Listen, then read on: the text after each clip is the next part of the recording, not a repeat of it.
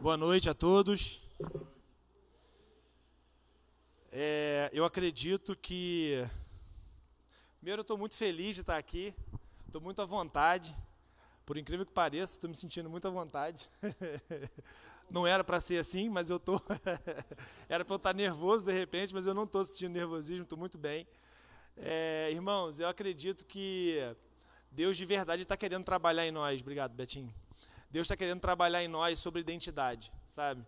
É, desde a abertura do culto, os louvores, né, e até a ministração agora da palavra.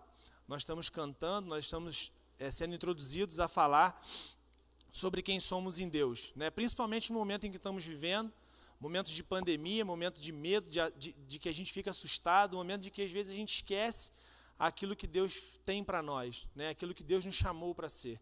Né? Eu creio e acredito que você também deva crer que cada um de nós tem um chamado do Senhor para as nossas vidas, amém? Deus tem um chamado para mim, Deus tem um chamado para você, para cada um de nós. Então, assim, é, eu, eu, vou, eu vou, o, o, tema da palavra hoje é o poder da nossa identidade, né? E eu queria te encorajar, assim, a você estar tá com o seu coração bem aberto para aquilo que Deus quer falar essa noite, porque falando sobre identidade, só é possível estar aqui crendo que Deus ele tem uma identidade para mim. Porque se eu olhar com os olhos naturais, se eu olhar com os olhos meus, é impossível eu estar aqui. Então, por que, é impossível estar aqui? Porque os medos, as dúvidas, as ansiedades, o desespero de ter que estar aqui na frente, toma conta do nosso coração. Mas eu creio que se Deus me chamou, Ele é fiel para cumprir a obra que Ele tem na minha vida, amém? E assim também na sua vida, né? Então, assim, eu quero te convidar, você está com o seu coração bem aberto, a estar com aquilo que Deus tem colocado no teu coração bem aberto para receber a semente que Deus vai falar hoje. Porque, irmãos, tenha certeza, é Deus quem está falando, porque eu por mim mesmo é impossível estar aqui. Amém? Queria te convidar para a gente orar nessa hora, queria que você fechasse seus olhos, abrisse suas mãos assim, como quem recebe algo da parte do Senhor. Pai, em nome de Jesus, Deus, nós colocamos as nossas vidas diante de Ti, Senhor, é, confiamos única e exclusivamente em Ti, Senhor. Deus, sem Ti não somos nada, sem Ti não podemos nada, sem Ti, Deus, não é possível fazer nada nem realizar nada, Senhor. Pai, que nessa noite o Senhor encontre em nós, Pai, um coração aberto, que o Senhor encontre em nós, Pai, um coração disposto para receber aquilo que o Senhor quer falar em nossas vidas, Senhor. Porque eu tenho certeza, Jesus, que sabendo quem somos em Ti, Pai, nada pode nos parar, nada pode nos deter, nada pode paralisar o Teu povo, Senhor. Então, nessa noite, que o Senhor possa estar invadindo o coração de todos aqueles que estão presentes nesse lugar, aqueles que estão nos assistindo nas casas. Pai, que o Teu Espírito Santo toque na vida de cada um e que o Teu poder se manifeste na vida de todos os que estão aqui presentes e dos que estão nos acompanhando online, Pai. Em nome de Jesus, eu te engrandeço, te louvo, Senhor, e que o Senhor receba, Pai, toda, toda, toda a glória e honra pelo teu sacrifício através das nossas vidas, Deus. Em nome de Jesus, em nome de Jesus amém. É, irmãos, nós sabemos que a maneira como nos vemos, ela determina o que somos. Né? Então, se nós nos vemos de uma forma não muito boa, se nós nos vemos de maneira limitada, de maneira limitadora, isso interfere diretamente nas nossas ações e nas nossas atitudes. Né? É, nós crendo que somos pessoas que não temos um chamado, ou crendo que somos pessoas que não nascemos para viver aquilo que Deus tem para fazer através de nós, isso nos limita. Né? O fato de olharmos para nós com um olhar humano, isso nos limita, porque existe uma coisa boa no fato de nós sermos limitados no nosso olhar, que é a misericórdia de Deus sobre nossas vidas. Que através de dessa misericórdia, Deus nos vê de forma diferente. A forma como nos vemos não é a forma como Deus nos vê. Nós precisamos aprender a olhar para nós, não com as nossas lentes, não com as nossas óticas, mas com a ótica e com a lente do Senhor sobre nossos olhos. Amém? Nós precisamos entender que o olhar de Deus para mim e para você, ele é diferente daquilo que nós mesmos vemos, né? Deus acredita mais no nosso potencial do que a gente mesmo, né? A Bíblia diz lá em Jeremias 29:11 que é Deus quem sabe que pensamento pensamentos têm a nosso respeito. Né? Então, nós podemos ter um pensamento limitado sobre nós, mas Deus não. Né? Eu me lembro de há pouco tempo atrás algumas situações que eu passei com meu filho e ele falava assim: Papai, eu não posso. Eu falava: Você pode sim, porque eu conheço meu filho e eu sei que ele pode. Alguém aqui já teve essa experiência com os filhos?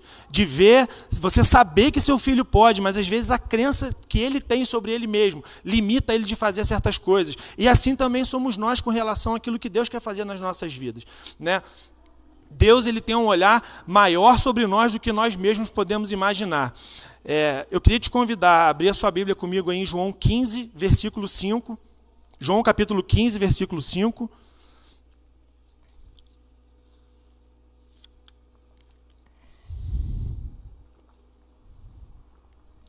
Todos abriram aí?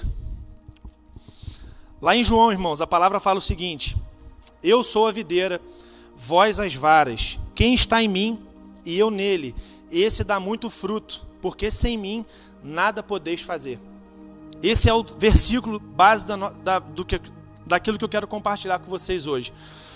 Aqui eu tiro alguns princípios que são fundamentais para a vida de um cristão. Né? Eu sou a videira, vós as varas. Né? Então, assim, sabemos que Jesus ele é a videira, Deus ele é a nossa videira, né? E dele nós podemos, nós podemos tirar, nós podemos nos alimentar de todos os nutrientes que nós precisamos para nossa vida sendo nós as varas, né, que são as extremidades das árvores, né? Quando já vira uma árvore grande, tem o tronco principal e existem as ramificações, né? Deus é esse tronco principal no qual é ligado à raiz e nós nos alimentamos desse tronco, né? Nós que somos as varas somos ligados a esse tronco, né? E a Bíblia fala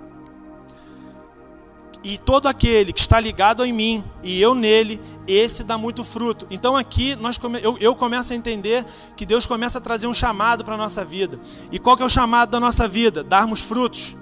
Deus nos chamou para darmos frutos. Mesmo que eu e você não acreditemos nisso, esse é o chamado de Deus para a nossa vida, darmos frutos. Uma, uma, uma macieira não faz força para dar fruto, né? uma parreira de uva ela não faz força para dar uva, mas simplesmente floresce dela, simplesmente nasce. Alguns dias atrás eu tive ali em Campo do Coelho, naquele lugar de, ali onde tem os morangos ali, né? Quem é da nossa região aqui sabe onde eu estou falando. E eu estava vendo umas plantinhas assim, é muito bonitinho o morango quando está nascendo. Tem umas florzinhas verdinhas assim, que nasce algo ali dentro e a partir dali nasce o morango. Né? Então, assim, isso não precisa fazer força para poder sair, é, é, algo natural. Então, o chamado de Deus para mim e para você é para é darmos frutos. E quais são esses frutos? Frutos para o reino dele, né? frutos para a presença do Senhor, para que aonde a gente vá, pessoas sejam transformadas, realidades sejam mudadas, vidas sejam resgatadas. Esse é o chamado de Deus para mim e para você. Queira você acreditar, queira você não acreditar, mas esse é o chamado, irmãos, de Deus para nossas vidas, amém? Da mesma forma, a Bíblia ali no mesmo versículo ela continua falando, porque sem mim nada podeis fazer. Então, aqui eu começo a tirar princípios. Um deles, precisamos estar conectados a essa, a essa videira, que somos as varas que estamos conectados a ela. Precisamos dar frutos, mas sem ele é impossível. Sem ele nada conseguiríamos fazer, sem ele nada conseguimos fazer.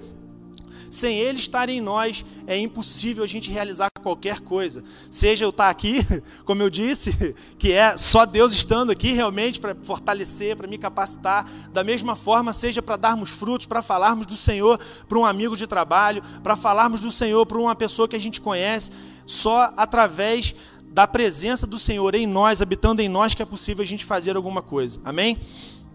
Eu queria fazer duas perguntas, você não precisa responder, eu só queria que você começasse a pensar sobre elas. Você reconhece a sua identidade em Cristo? Você sabe quem você é em Cristo?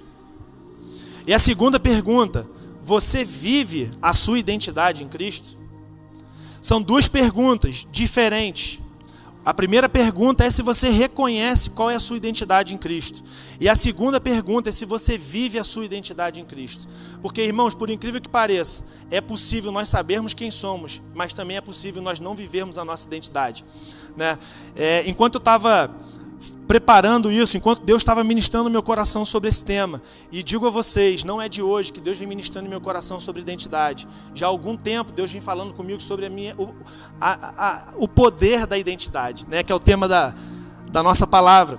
Como é importante nós reconhecermos quem somos em Deus. Isso faz toda a diferença no nosso caminhar, isso faz toda a diferença no nosso viver.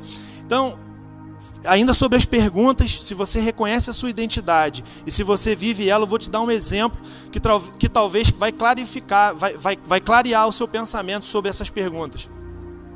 Eu me lembro que quando eu era criança, é, aqui, na, aqui perto da gente, na Via ali, tinha, às vezes vinham alguns circos para cá, né? Eu me lembro que às vezes tinha elefante, às vezes tinha macaco. Me lembro de algumas vezes até ter alguns leopardos, não lembro se era leão, alguns animais assim. Tinha até um que a gente ia, tirava foto com macaco. Lembra disso, meu pai? Meus pais me levavam lá quando eu era criança. E uma coisa que me chamava a atenção era que eu olhava para o elefante, um animal enorme, pesado, forte, amarrado por uma cordinha ou por uma corrente fininha uma estaca. Né? Eles, eles pregam uma estaca no chão né, e amarram uma corda e prendem aquela corda no tornozelo do elefante, aquele animal enorme fica preso ali por aquela cordinha. E às vezes eu ficava pensando assim, cara, mas é só esse elefante dar um puxão assim que ele arrebenta essa corda. Mas por que, que ele não faz? Né? E enquanto eu estava preparando essa palavra, Deus me trouxe isso e eu fui procurar saber por que, que os elefantes eles não saem. Quando um ser humano ele quer domesticar algum animal, né, principalmente os elefantes, eles pegam esse animal ainda filhote, ainda pequeno, ainda bebês. Né, e eles pegam esse, esse, esse animal, colocam essa estaca apregoada no chão, amarram uma pequena corda ali, e aquele animal filhote, pequeno, indefeso, sem ter o pai perto, né? Ele começa a fazer força, ele começa a lutar, ele começa a tentar de todas as formas se soltar daquilo ali, só que por ele ser pequeno e ainda não ter força, ele não consegue se soltar. E com o passar do tempo, ele começa a entender que aquela ali é a realidade da vida dele. Ele começa a entender que ele vai ficar aprisionado, que ele vai ser prisioneiro daquela corda ali, daquela estaca. E esse animal, esse elefante, ele começa a crescer e vai crescendo e vai crescendo, mas ele sempre acredita, ele sempre tem essa crença limitante de que ele não consegue se soltar daquela corda, porque um dia ele lutou muito contra aquilo e não conseguiu se soltar, e aquilo começa a ser uma crença limitadora para ele. Vocês estão entendendo o que eu estou querendo dizer? O elefante, ele sabe que ele é um elefante, mas ele não vive a identidade dele de elefante. Entenderam? Porque ele pode, a hora que ele quiser, é só ele fazer uma força ali que ele solta, ele se solta daquilo ali. Né? Então é, é, é sobre as perguntas. Né? Um outro exemplo que eu tenho sobre isso, lá onde eu trabalho, eu me lembro que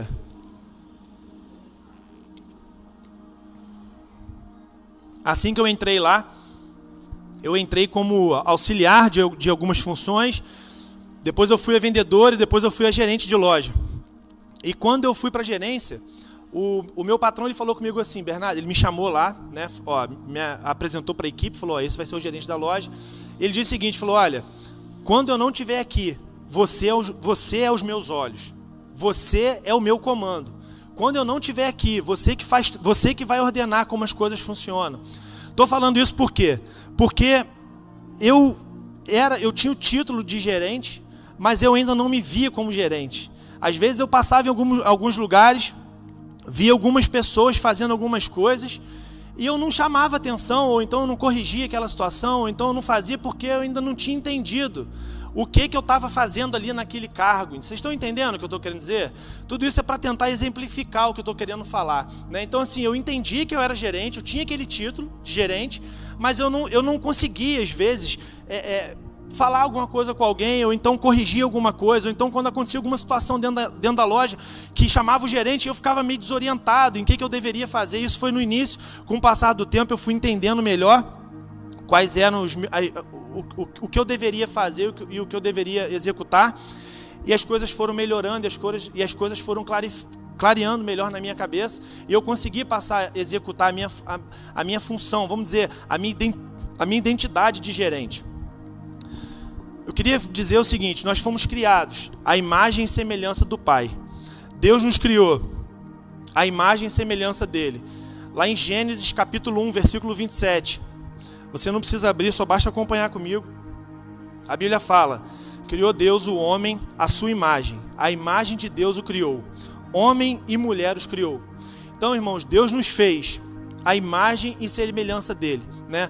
E por que, que ele nos fez dessa forma? Porque ele colocou algo dentro de nós. Deus colocou algo dentro de nós quando ele nos criou a sua imagem e a sua semelhança.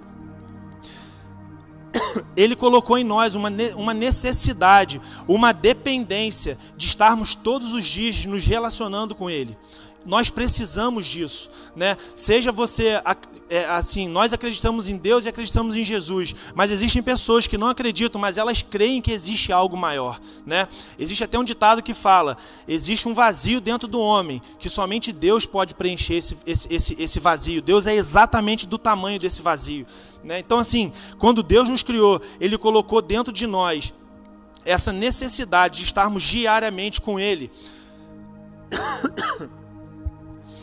E com isso, irmãos, Deus deu uma ordem a Adão e a Eva quando ele colocou os dois ali no jardim. Ele disse: vocês podem usufruir de tudo que tem aqui, vocês podem fazer tudo que tem aqui dentro, vocês vão dominar sobre os animais, vocês vão dominar sobre as coisas, mas de uma coisa não, vocês não devem fazer, que é se alimentar da árvore do conhecimento do bem e do mal. Né? Então Deus ele é um Deus cavalheiro, ele não nos impõe nada, ele não nos coloca numa situação em que nós não temos escolha, nós sempre vamos ter o direito da escolha quando, nos, quando, diz, quando diz respeito ao nosso relacionamento com Deus. Né? Então Deus disse para Adão, Adão e Eva, de todas as coisas que vocês devem fazer no jardim, não comam do conhecimento da árvore do conhecimento do bem e do mal. Isso foi uma instrução que Deus deu, né? Porque Deus ele é cavalheiro e a escolha é nossa. Eu queria que você abrisse comigo lá em Gênesis, capítulo 3, versículo 8.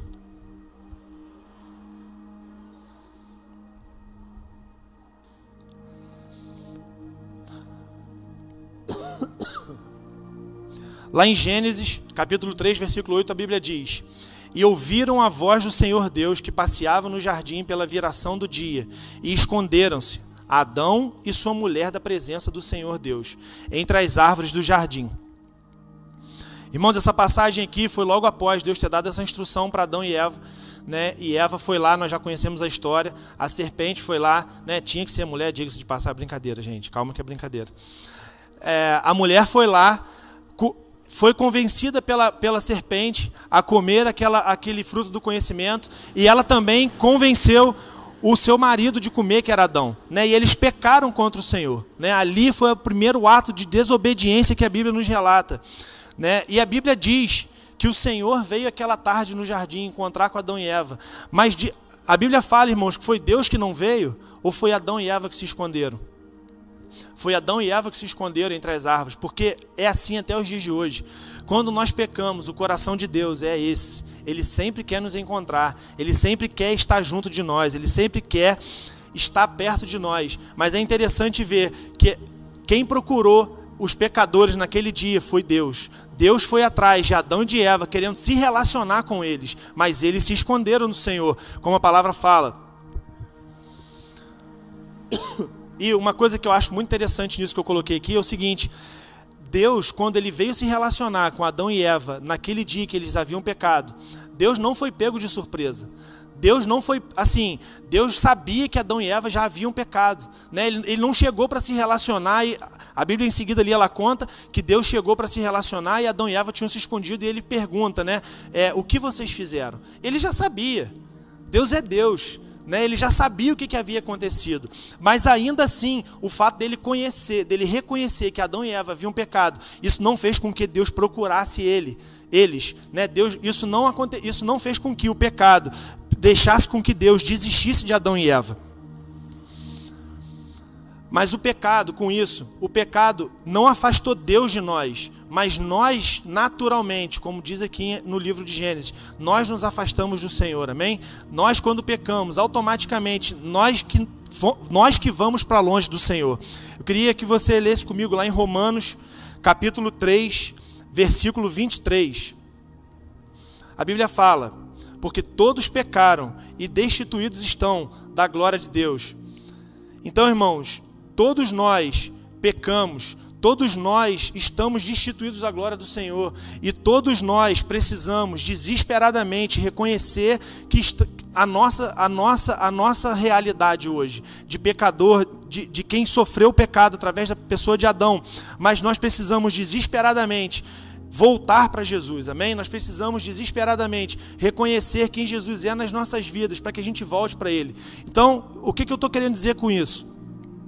Deus criou o homem, que somos nós, a nossa imagem e a sua semelhança, para que, vivemos, para que a gente viva algo surpreendente da parte dele. Né? O pecado entrou em nós através do pecado de Adão ali, de Eva, e nós nos afastamos. Mas Deus resolveu todas as coisas em Jesus. Amém? A Bíblia fala que o Jesus ele é o cordeiro que foi morto desde a criação dos tempos. Né? Então, desde antes de ter havido o pecado, desde antes de ter acontecido qualquer coisa, Deus já sabia, Deus já preparou a pessoa de Jesus para que nós pudéssemos ser salvos através da pessoa de Jesus, amém? E a partir da pessoa de Jesus, nós começamos a ter a imensa honra de sermos chamados filhos de Deus né, nós passamos a ser filhos do Deus Altíssimo, filhos do Deus amado, né? E o filho ele pode desfrutar de tudo que o pai tem, de todas as coisas, né? Quem tem filho aqui sabe, o filho ele tem acesso ao pai de uma forma que nenhuma outra pessoa tem, né? Às vezes tem coisas que o filho faz com você que se qualquer outra pessoa fizesse, você talvez não ficaria como você fica, mas quando se trata do filho, tem pessoas aqui que até pintam a unha, tem pessoas aqui que, que se maqueiam você conhece alguém, Davi? Temos pais de meninas aqui que eles pintam as unhas, né? Então, assim, são, são coisas que só o filho tem acesso, né? E, e nós, como filhos, nós temos acesso a esse relacionamento com o nosso pai, amém? Lá em Gálatas, é, capítulo 4, versículo 7, a Bíblia fala: Assim você já não é mais escravo, mas filho e por ser filho, Deus também o tornou herdeiros. Irmãos, aqui eu vejo uma coisa linda, porque nós éramos escravos do pecado, nós estávamos escravizados pelo medo, escravizados pelo pecado, mas através da pessoa de Jesus nós fomos resgatados. Como se não fosse suficiente, passamos a ser filhos de Deus. Que para mim, na minha concepção, apenas o fato de nos tornarmos filhos, sairmos da posição de escravos e sermos levados para a posição de filhos, já era algo surpreendente. Deus podia ter parado ali, mas não, ele tem, ele tem coisas muito maiores para nós. Né? Além disso, ele também nos tornou herdeiros. Né? E aqui começa uma responsabilidade nossa também, porque Deus está nos dando algo, Ele está nos tornando herdeiros de tudo que Ele começou. Né? É, eu li um livro um tempo atrás que ele fala o seguinte: que o que estamos fazendo nessa terra, nós estamos dando continuidade nos negócios da família. O que, que são os negócios da nossa família? É aquilo que Deus começou aqui na terra. Cabe a nós, como filhos dele, darmos continuidade, fazermos parte dessa obra tão maravilhosa que o Senhor tem nos chamado. Amém, irmãos? Então, Deus nos tirou de uma posição de escravos, nos levou para uma posição de filhos, e além de filhos, nos tornou herdeiros. Né? E isso é maravilhoso. Nós temos agora essa, essa, essa autoridade vinda do Pai também de sermos herdeiros. Né? E se somos herdeiros, também possuímos tudo que Deus tem. Possuímos todas as coisas, né? Nós não precisamos ter medo nem desespero por nada, porque todas as coisas estão em acesso para nós. Entenda bem a pergunta que eu fiz no início: você reconhece a sua identidade? E a segunda pergunta: você vive a sua identidade? É disso que eu estou falando. É da gente desfrutar, da gente viver essa identidade que o Senhor tem nos chamado para sermos filho dele. Amém?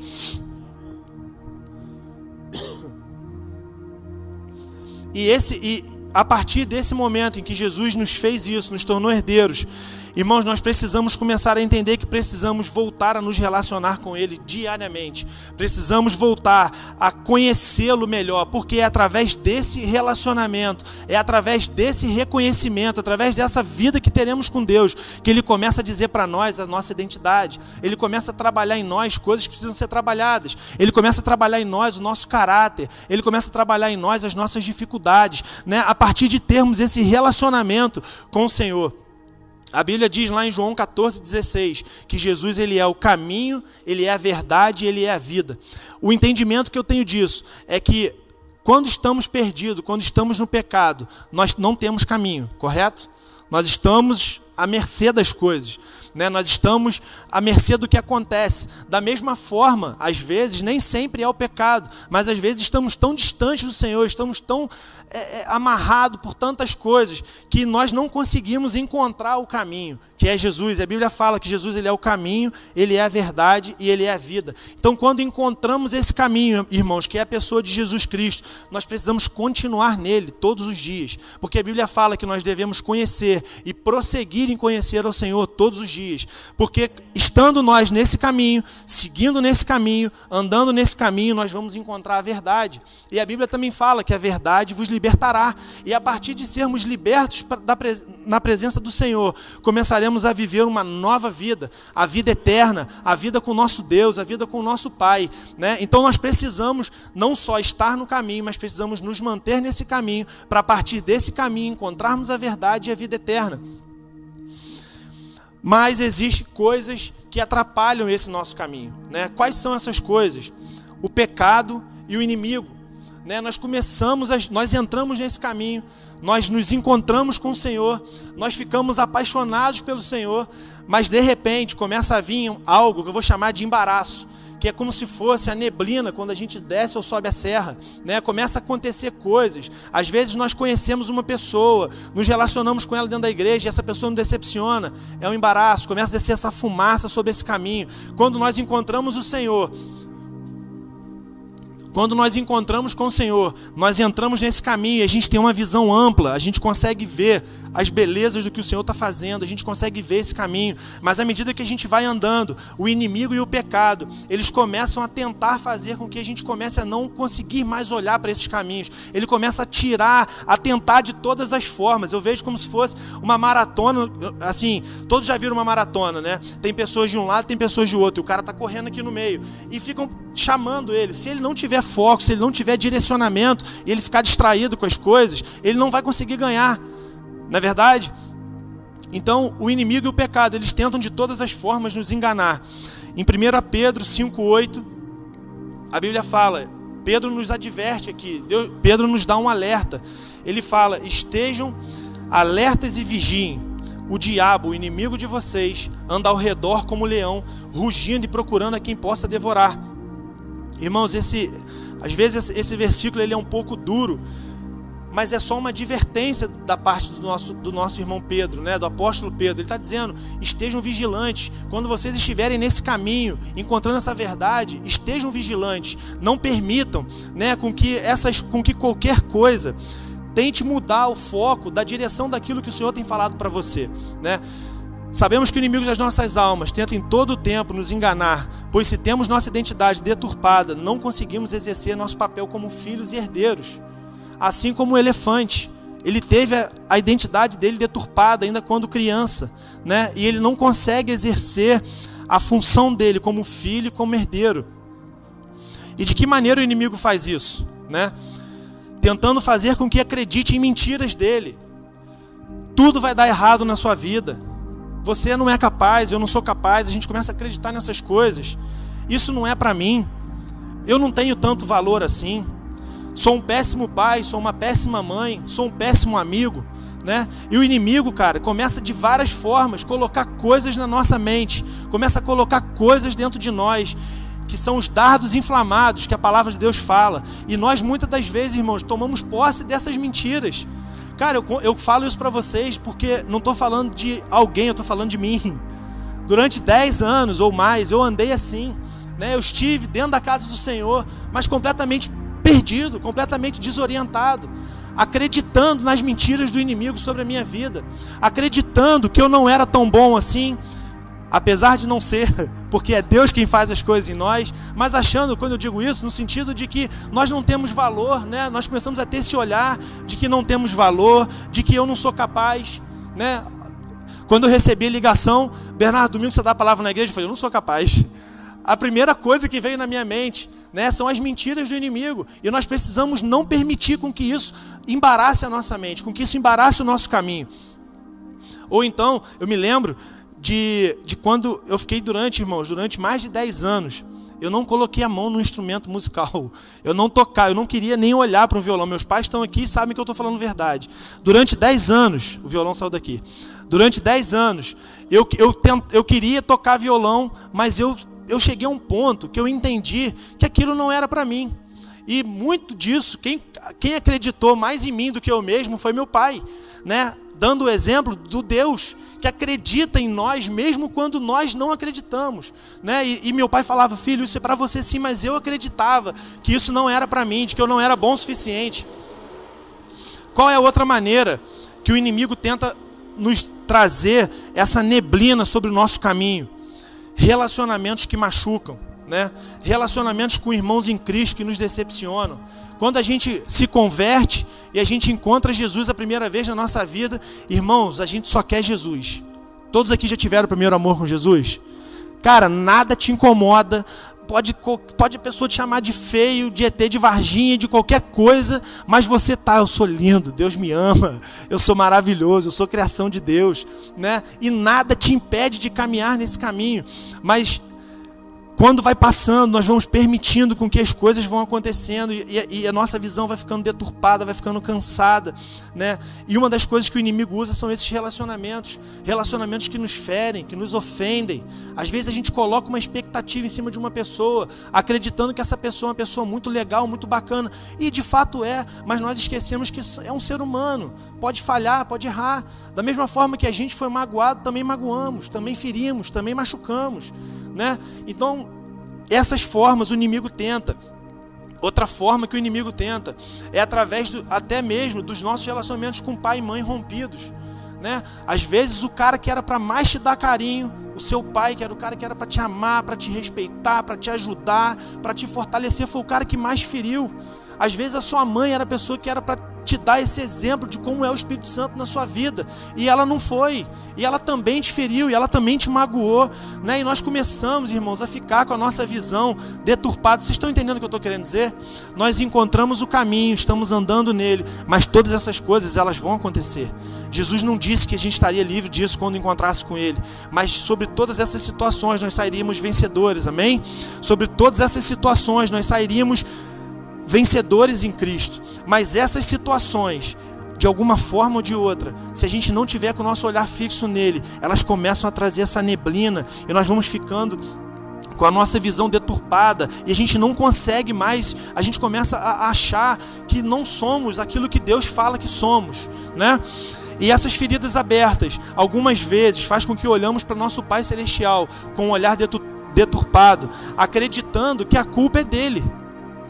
Quantos anos eu acreditei que muitas coisas que eu passei, muitas decepções que eu vivi, muitas coisas, muitos amigos que, eu, que, que, me decepcionaram. Quantos anos, irmãos, quantos anos eu achei que a culpa era de Deus? Quantos anos eu fiquei nessa mentira achando que Deus não era um Deus tão bom assim? Eu sabia que Deus era Deus, mas eu falava, cara, esse Deus aí, e isso mudava completamente a maneira como eu me relacionava com Ele. E isso também acontece com, eu creio que possa acontecer com você também. Estou falando da minha experiência, né? E nós começamos a achar que Deus ele não é um pai tão bom assim. Nós começamos a achar que Deus não é um Deus tão bom assim. Seja porque acreditamos nas mentiras do inimigo, seja porque nos decepcionamos com pessoas, ou seja porque começamos a achar que Deus não é um Deus tão bom. E essas coisas começam a fazer com que comecemos a ter essas crenças limitantes e ficamos assim como um elefante, né? Começamos a crescer tempo vai passando, mas a gente está ali amarrado com a estaca, com uma cordinha fininha, com algo tão pequeno, mas nós ficamos amarrados. Nós não conseguimos romper, não conseguimos cumprir aquilo que Deus tem para nós, né? E ficar envolvidos nesses embaraços durante anos tira de nós completamente o potencial de olharmos para Ele.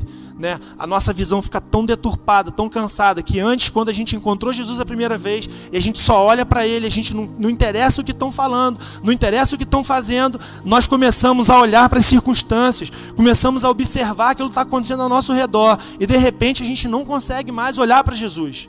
A gente não consegue mais olhar para Ele. E nós estamos num lugar distante, perdidos, e muitas das vezes sem saber como chegamos ali. Né? Mas é importante, irmãos, nessa hora, lembrarmos daquilo que Jesus fez por nós, amém? É importante nessas horas mantermos os nossos olhos nele. Lá em 2 Crônicas, capítulo 7, 14.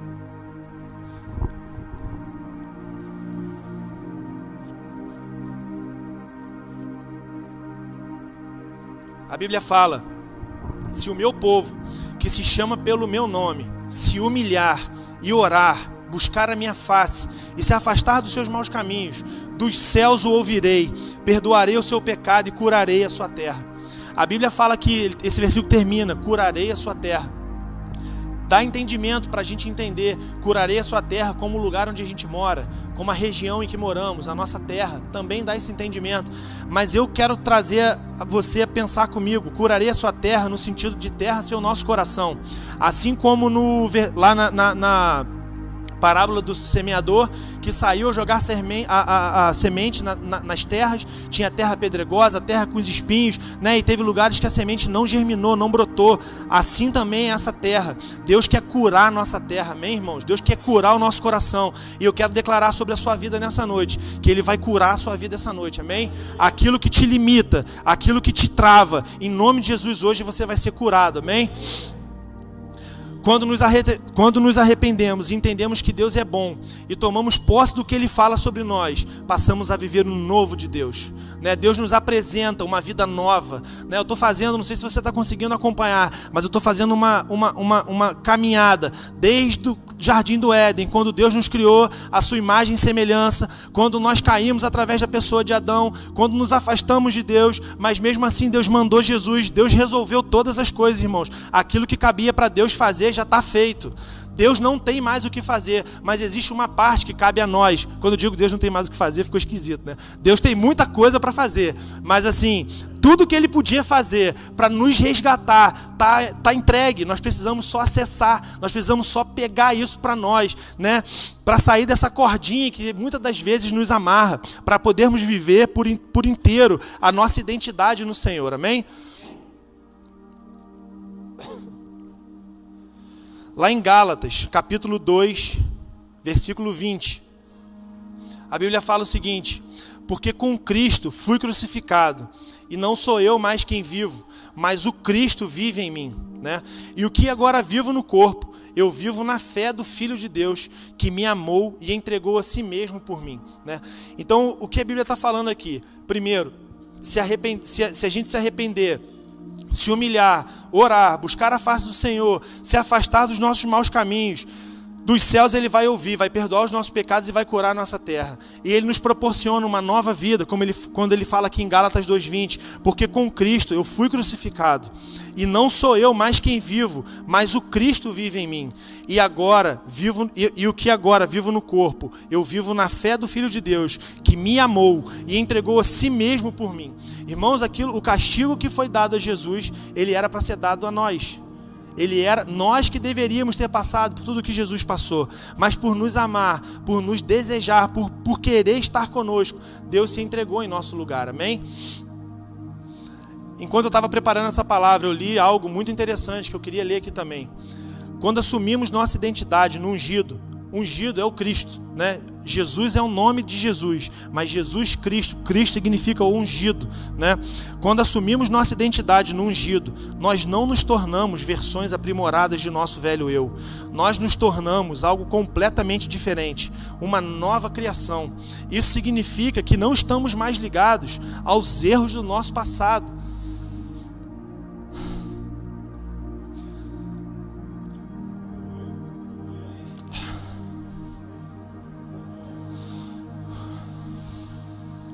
Não precisamos mais carregar a culpa e a vergonha de ofensas passadas, porque o Senhor nos curou, amém?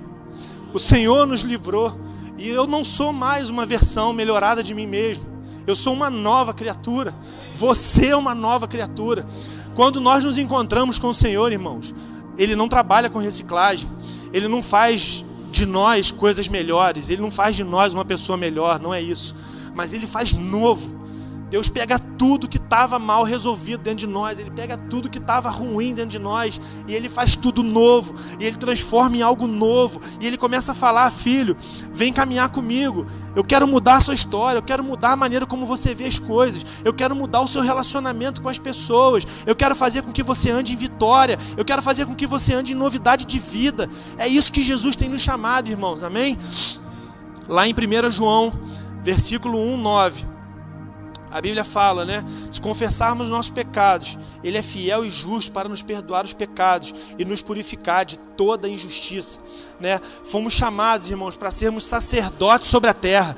Né? Nós não precisamos mais andar amarrados, andar preocupados, andar pensativos naquilo que se passou. Né? O passado passou. A Bíblia fala: Eis que faço nova todas as coisas. E um dos chamados de Deus para nós é para sermos sacerdotes. E qual era o papel do sacerdote, irmão? Era entrar na presença do Senhor e levar para o povo aquilo que Deus estava falando. Então nós somos chamados para isso. Deus nos chamou para que nós pudéssemos ter um relacionamento verdadeiro com Ele, termos a nossa identidade firmada nele e através disso começarmos a viver e sermos sacerdotes sobre a terra. O relacionamento com Deus, irmãos, eu quero deixar isso bem claro, ele não é baseado em cobrança ou em culpa. Né? Nós, eu não sei, durante anos eu me relacionei com Deus achando como assim, eu na minha cabeça eu, eu, crio, eu crio algumas maneiras, né? Eu lembro que durante um período eu andei um pouco afastado da presença do Senhor e eu eu, eu imaginava dentro da minha cabeça uma régua, né? De zero para lá era o positivo e de zero para lá era o negativo. Né? E eu, quando estava chegando muito perto do zero ali, eu andava um cadinho para o negativo, eu falava, opa, preciso ficar positivo de novo. E eu ia, queria voltar para os caminhos do Senhor. Eu usava isso como uma forma de medir o que eu estava fazendo. Mas de forma equivocada. A gente também começa a querer medir o nosso relacionamento com Deus. Né? E durante anos eu criei na minha cabeça que me manter um relacionamento com Deus era como se fosse subir uma escada. Né? E eu ia subindo essa escada. Né? Eu ia orando, eu ia lendo a palavra, eu ia buscando o Senhor, e eu estava subindo a escada, e eu começava a ver a face do Senhor, eu começava a ficar feliz e ficar cheio da presença dEle, e de repente eu pecava. E a sensação que eu tinha era que eu voltava lá no primeiro degrau de novo. E que eu precisava fazer todo aquele caminho outra vez. Mas eu nunca saía do lugar. Eu sempre estava amarrado, eu sempre estava na mesma situação. Né? E de uma maneira errada, irmãos, nós pensamos isso. Porque, como eu estou dizendo aqui, o nosso relacionamento com Deus não é baseado em cobrança ou em culpa. Deus não trabalha assim. Mas em paz, justiça, alegria e liberdade. Amém? O chamado de Deus para nós é para nós andarmos em paz, em justiça em alegria e em liberdade. Eu não estou querendo dizer aqui que por causa disso a gente pode sair fazendo o que a gente pensa, não é isso. Mas o que eu estou querendo dizer é o seguinte: quando nós falhamos, Deus não muda. Deus não muda conosco. A gente não perde o nosso, o nosso, o nosso, a nossa identidade de filhos. Nós pecamos, mas Deus nos aceita. Se Ele não nos aceitasse, irmãos, para que, que Ele mandou Jesus? Para que, que ele fez todas as coisas, para que nós pudéssemos nos relacionar com ele. Então eu quero te encorajar nessa noite a você abrir o seu coração, abrir a sua mente para um novo entendimento, começar a crer que Deus, ele não trabalha com cobrança nem com culpa. Amém? Nós não precisamos carregar esse fardo. Perdemos tempo focados nos embaraços, enquanto isso deixamos de viver tudo que o Pai tem para nós. Né? Perdemos tempo pensando em que erramos, pensamos no que falhamos, pensando que a gente poderia ter feito diferente, mas enquanto isso existe algo surpreendente para vivermos em Deus e nós perdemos tempo achando que precisamos ficar voltando nessas coisas. Mas o chamado de Deus para nós, irmãos, para mim e para você, é para sermos a igreja poderosa dele nesses dias, amém? Para a gente se mover nesse poder, curando os doentes, libertando os cativos, anunciando as boas novas da salvação. Para isso fomos chamados. Esse é o chamado de, de Deus para nós. E por que, que o inimigo gasta tanto, tanto esforço? É, eu cheguei a uma conclusão que, que assim, o inimigo ele não tem poder sobre nós. Ele não tem como fazer nada nas nossas vidas, né? Assim foi com Jó, né? Com Jó ali, o inimigo queria tocar em Jó e Deus falou: "Você pode tocar em tudo, menos na pessoa de Jó". E assim aconteceu. Então, irmãos, o inimigo ele não tem ele não tem poder nem autoridade sobre as nossas vidas. Mas o que ele faz? Ele fica fazendo esse monte de coisas, né? Ele fica colocando essas coisas na nossa mente, essa, deturpando a nossa identidade, para que a gente fique como igual o cachorro correndo atrás do rabo, que a gente não se mova, para que a gente não vá para frente. Enquanto isso, irmãos, Deus está falando: "Ei, Vem andar comigo, vamos curar os doentes, vamos libertar os cativos, vamos anunciar as boas novas da salvação. Nós não precisamos, irmãos, ficar andando atrás do nosso rabo mais. Jesus nos fez nova criatura, amém? Nossa identidade no Senhor resulta do fato de estarmos todos dentro dele. Nós precisamos estar dentro dele, da mesma forma ele dentro de nós também. Né? E eu quero dizer para você qual é a sua verdadeira identidade em Deus. Primeira coisa que precisamos entender é que somos filhos amados de Deus. Quero que você repita comigo: Eu sou filho amado de Deus. Repita, vamos. Eu sou filho amado de Deus. Amém. Irmãos, essa é o primeiro passo que precisamos entender. Somos filhos amados do Deus Altíssimo. Amém? Ele nos amou, ele se entregou por nós, né? A Bíblia fala que Jesus, ele é o verbo que se fez carne. Ele é a própria pessoa de Deus, do Deus vivo que se fez carne, para que através dele pudéssemos é, é, reinar com ele, né? Então, primeira coisa que precisamos entender, somos filhos amados de Deus. Lá em João, capítulo 1, versículo 12, a Bíblia fala: Mas aos que o receberam, aos que creem em seu nome, ele lhes deu o direito de chegarem a serem filhos de Deus. Então, irmãos, nós somos filhos de Deus, amém? Segunda coisa que é importante nós sabermos sobre a nossa identidade: somos parte do corpo de Cristo, estamos completamente inclusos naquilo que Deus é, amém? Eu e você estamos incluídos no corpo de Cristo. Você não está sozinho, você não está abandonado. Existe um corpo de Cristo que se move com você, que anda com você e que está aqui para te ajudar, amém? Então, duas coisas.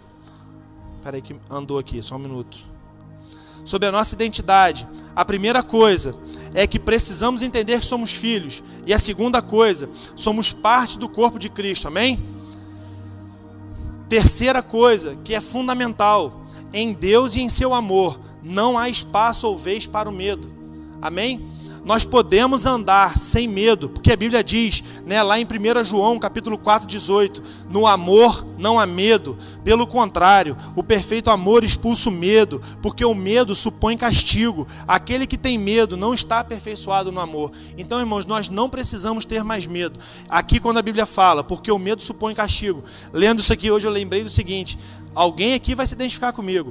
Quando a gente é criança, a gente faz alguma coisa na rua, o pai fala assim: em casa a gente conversa amigo, acabou. Você não brinca mais, você não faz mais nada, porque o medo entra. Mas por que, que o medo entra? Porque está tá supondo o castigo. Você sabe que você vai chegar em casa, você vai ser castigado. Você sabe que você vai chegar em casa, seu pai vai brigar com você. Mas o que a Bíblia está dizendo é exatamente isso. Não precisamos ter mais medo, porque o medo supõe castigo. Ou seja, não há mais medo, não tem mais castigo. Deus está nos chamando para andar em liberdade, amém? Para andarmos em novidade de vida. Então, três coisas que precisamos entender: somos filhos, amém? Segunda, somos parte do corpo, amém? Terceira coisa, não há mais espaço para o medo, amém? E a, a, ainda sobre a terceira coisa, né? E eu, eu já quero agora começar a trazer para o dia de hoje. Lá em Deuteronômio, irmãos, 30 a 15, a Bíblia fala assim: Vejam que hoje ponho diante de vocês vida e prosperidade, ou morte e destruição. Então, irmãos, hoje Deus está falando para todos nós: ei, você viveu coisas, você sofreu coisas, você deturpou sua identidade, mas hoje eu estou te dizendo, te proponho a vida e a prosperidade, a morte e a destruição. Tudo que você viveu, tudo que você passou, suas dores, seus medos, suas dúvidas, suas dificuldades, isso é um fato, isso é verdade. A gente não é negacionista, isso aconteceu, mas Jesus está te dizendo: eu estou te chamando para ser filho, para ser parte do meu corpo e para andar sem medo. Amém? Não satisfeito, irmãos, como Deus sempre é. Ele não, ele não apenas nos dá a direção, mas ele também nos instrui. Lá em Deuteronômio 30, 19, na parte B, a Bíblia fala né? Primeiro ela fala: Vejam que ponho diante de vocês vida e prosperidade, ou morte e destruição. E no, e no Deuteronômio 30, 19, na parte B, ele fala: Agora escolham a vida, para que vocês e os seus filhos vivam. Então Deus ele só não fala para nós o que Ele quer fazer, mas Ele também nos instrui. Né? Ele está dizendo para você e para mim hoje: Ei, estou colocando diante de você a prosperidade e a vida. A, a, a, peraí, que eu me perdi a vida é prosperidade, a morte é destruição. E ele fala: escolham a vida para que vocês e os seus filhos vivam. Amém? E no em Deuteronômio 20, parte A, na primeira parte, ele continua falando: e para que vocês amem o Senhor, o seu Deus, ouçam a sua voz e se apeguem firmemente nele. Então, irmãos, hoje está sendo colocado diante de nós o poder da escolha. Assim como foi lá no jardim do Éden, Deus colocou todas as coisas, disse para Adão reinar sobre todas as coisas, e ele disse: só não comam da fruta do conhecimento. Então hoje, mais uma vez, Deus está te dando, Deus está me dando a oportunidade de dizer: estou colocando diante de você a vida que eu tenho ou a vida que você continua vivendo. Ele está dizendo: escolha a vida que eu estou te propondo, porque ela é melhor, amém? E a quarta coisa, sobre a nossa verdadeira identidade em Deus: somos livres. E isso é maravilhoso. Nós somos livres. Deus nos chamou para andar em liberdade, né? Aquilo que, aquela cordinha, irmãos, que prendia o elefante, que eu estava falando, Jesus foi lá e cortou ela. Amém? Jesus foi lá e desfez aquelas coisas que amarravam a gente. Ele não só desfez, mas como também colocou na nossa cabeça, ele coloca em nossos corações que a gente não precisa mais ter medo dessas coisas. E quando nos depararmos de no novamente com situações que nos lembrem isso, nós não lidaremos com ela do olhar ofendido, mas olharemos para elas como vitoriosos que somos em Deus. Amém? Nós não olharemos mais para essas circunstâncias como coisas que nos machucam, que nos fazem retroceder, mas nós venceremos venceremos essas dificuldades, amém? Lá em Gálatas 5:1, né? É, Gálatas capítulo 5, versículo 1, a Bíblia fala: Foi para a liberdade que Cristo nos libertou. Portanto, permaneçam firmes e não se deixem submeter novamente a um jugo de escravidão. Então é exatamente sobre isso. Jesus, irmãos, pagou por nós o preço, amém? E Ele nessa noite está nos chamando para sermos filhos amados parte do seu corpo, andarmos sem medo e sermos livres nele. Amém? E que de maneira nenhuma a gente permita com que a gente volte para esse lugar. Amém? É, eu queria chamar aqui o Felipe, Betinho.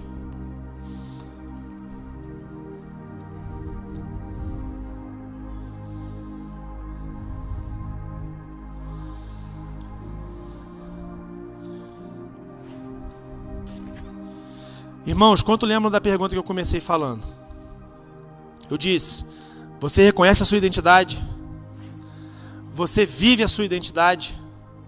Então, nessa noite, eu queria orar por você, porque, como eu disse, Deus hoje está colocando diante de nós a oportunidade de mudarmos. Amém? Deus está colocando diante de mim e diante de você a possibilidade de escolhermos uma nova vida, que é como ele diz lá em Deuteronômio, ou de nos mantermos na vida passada. Eu não sei vocês, mas eu quero escolher a vida nova. Amém? Eu quero escolher viver esse novo de Deus. Enquanto a gente toca um louvor aqui que a gente vai tocar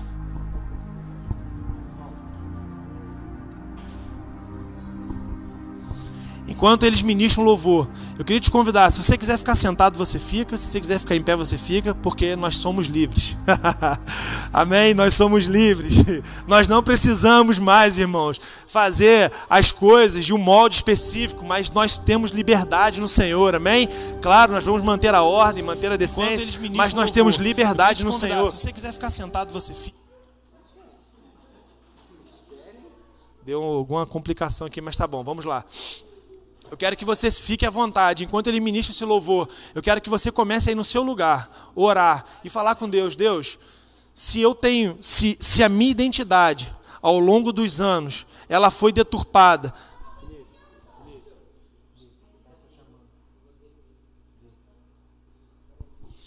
É... Gente, desculpa, ao vivo é assim, dessas dificuldades técnicas. É, eu quero que você, enquanto eles ministram esse louvor, eu quero que você aí no seu lugar, comece a pensar em como está sendo a sua vida hoje. Você reconhece a sua identidade? Você tem vivido a sua identidade? Irmão, se você não identifica a sua identidade, eu quero te convidar nessa noite a você fazer uma oração aí no seu lugar, falando com Deus: Deus, eu quero ter essa nova identidade, eu quero ser nova criatura em Ti, Jesus, eu quero ser transformado. Mas se você já reconhece qual é a sua identidade, mas você percebe que você não tem vivido a sua identidade, eu quero que você ore falando para que o Senhor tire tudo aquilo que é, eu disse o nome de embaraço, tudo aquilo que embaraçou a sua mente, tudo aquilo que dificultou o seu caminhar, tudo aquilo que fez com que você não andasse andasse e não vivesse tudo aquilo que o Senhor tem para você. Eu quero que você, no seu lugar, enquanto eles ministram louvor, que vocês comecem a orar. Amém, irmãos?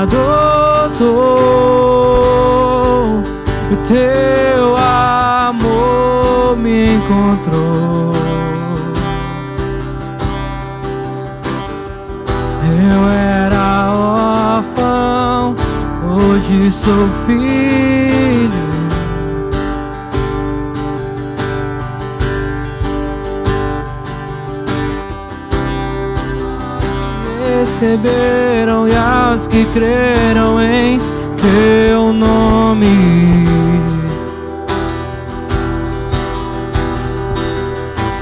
Deu-lhes o direito de se tornarem os teus filhos.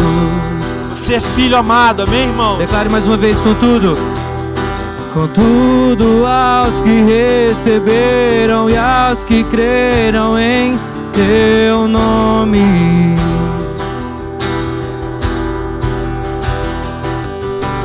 Deu-lhes o direito de se tornarem os teus filhos. Você é o filho amado de Deus, amém?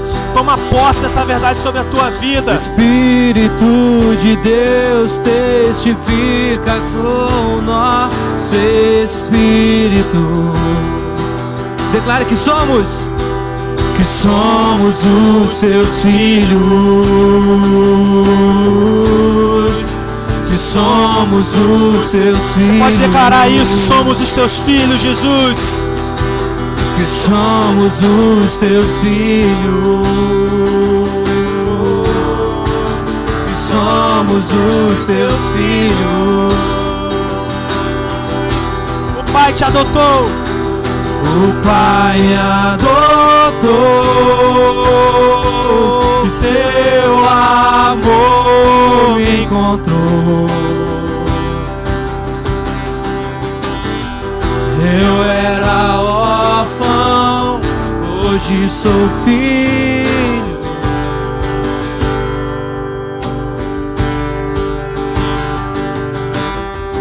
Não sou, não sou mais órfão, agora filho sou. Não sou, não sou mais órfão, o Pai me adotou. Não sou, não sou mais órfão, agora filho sou. Não sou, não sou mais órfão, o Pai me adotou. Amém, irmãos. Esse é o chamado de Deus para a igreja dele esse dia, amém? Então, a partir de hoje, irmãos, qual que é a tua verdadeira identidade? Você é filho amado do Senhor, amém? Você faz parte do corpo de Cristo e nós estamos aqui para te acolher, para te abraçar, para te ajudar. Teremos falhas, teremos, mas nós somos o corpo de Cristo e nós, um ajudando o outro, nós correremos a carreira que nos foi proposta, amém? E nós chegaremos à nossa vitória, que é a vida eterna, amém? Outra parte da nossa identidade, não precisamos ter mais medo, amém? E a última coisa, somos livres. Queria orar por você, Pai, em nome de Jesus, Pai, que nessa noite, Senhor, o Senhor comece em nós uma nova história, Pai. O Senhor comece na vida de cada um que está aqui nesse lugar, Deus, uma nova história, assim como um dia, Pai, o Senhor começou na minha vida, algo novo, algo diferente, Pai. Deus, eu declaro sobre a vida de cada um que está aqui nesse lugar, sobre a vida de cada um que está nos vendo, liberdade do Senhor, identidade do Senhor sobre a vida desses que estão aqui nos vendo nessa noite, Senhor. Pai, que o teu corpo, Jesus, possa estar abraçando essas pessoas, Jesus, que a tua presença possa estar se manifestando, Senhor. Eu declaro sonhos pelas madrugadas, eu declaro experiências novas com o Senhor nos próximos dias. Pai, eu declaro em nome de Jesus marcas profundas que o Senhor fará na vida de cada um, Pai. Deus, e que o Senhor nos trará, Pai, a certeza da nossa identidade em Ti, Senhor. Um novo tempo para a tua igreja, um novo tempo para a tua casa, um tempo onde nós seremos sarados, um tempo onde nós seremos curados, um tempo onde nós curaremos porque também fomos curados, um tempo onde nós libertaremos porque também fomos libertos. Um tempo de que o Senhor usará a tua igreja, Senhor, para manifestar o teu querer sobre a nossa cidade, sobre a nossa terra, Deus, em nome de Jesus, Pai. Eu declaro, Espírito Santo, mais e mais do Senhor sobre a vida de cada um que está aqui, que está nos assistindo, em nome de Jesus.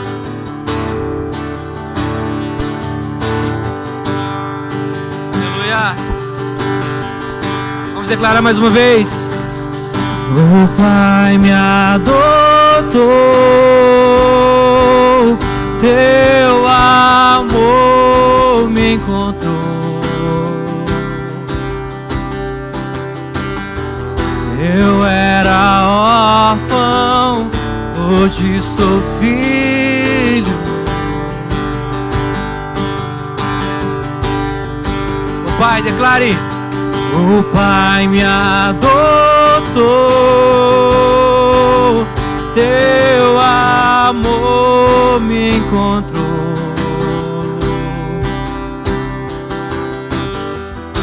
Eu